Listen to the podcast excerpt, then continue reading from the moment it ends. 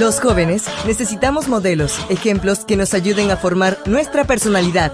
Ejemplos y enseñanzas de las escrituras. Una reflexión para conocer a los personajes de la Biblia. Atrévete a conocerlos.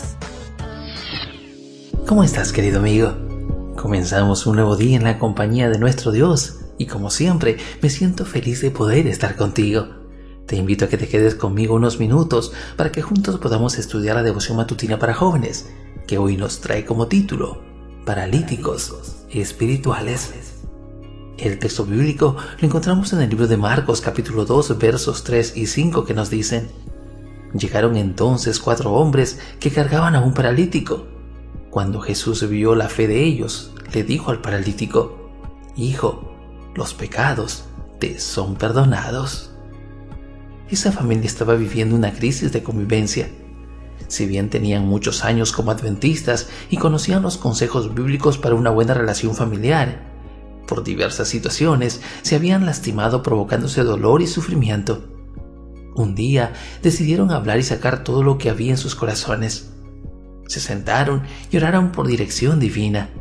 Se amaban y expresaron el cariño que se tenían y deseaban demostrar si terminaban las agresiones. Uno a uno pidió perdón por las expresiones que habían herido al resto o por actitudes que habían despertado en los demás algún tipo de rechazo. Todos pidieron perdón por algo, salvo el padre de familia. Cuando uno de los hijos me contaba su historia familiar, me preguntaba con lágrimas en los ojos, ¿cómo es posible, pastor, que alguien que por años fue a la iglesia y que conoce a Cristo no tenga algo que decir? ¿No se daba cuenta de que él también cometió errores y que debía pedir perdón? ¿Se olvidó de aquellas ocasiones que nos ofendió y lastimó con sus palabras? Todos en mi casa reconocimos nuestros errores y luego nos pedimos perdón. ¿Por qué mi padre no pudo reconocer ni un solo error? Este hombre no pudo reconocer sus hierros porque es un inválido espiritual. Un inválido espiritual no tiene la capacidad de percibir el daño que causa con sus palabras, no puede reconocer sus equivocaciones, no puede vivir en paz con sus semejantes, no puede pedir perdón a Dios ni a los que lastimó, porque siempre justifica su mal accionar, y como es inválido, tampoco puede ir a Cristo para ser sanado. La condición del inválido espiritual es terrible, pero tiene solución. Así como en la historia bíblica, hoy también el inválido espiritual necesita ser llevado por otros a Cristo. Jesús no sanó al paralítico porque él se lo pidiera, sino que al ver Jesús la fe de ellos, actuó al perdonarle sus pecados y darle sanidad física. ¿Hay en tu hogar paralíticos espirituales? ¿Tu iglesia tiene hermanos que nunca piden perdón por sus faltas? ¿Estás rodeado de personas que nunca reconocen sus errores?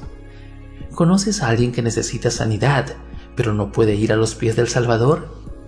Sigue el ejemplo de los cuatro que cargaron con su amigo paralítico para que Jesús lo sanara. Intercede en oración por cada paralítico espiritual que te rodea, presentándoselo al Señor y espera. El mismo poder curativo que Jesús tuvo mientras vivió en este mundo está a nuestra disposición si buscamos su ayuda con fe. Joven señorita, que Dios nos ayude en este cometido y que podamos vivir tranquilos y felices con su bendición. Nos vemos. Devoción matutina para jóvenes. Ejemplos y enseñanzas de las Escrituras. Una presentación de Canaan Seventh Day Adventist Church and DR Ministries. Hasta la próxima.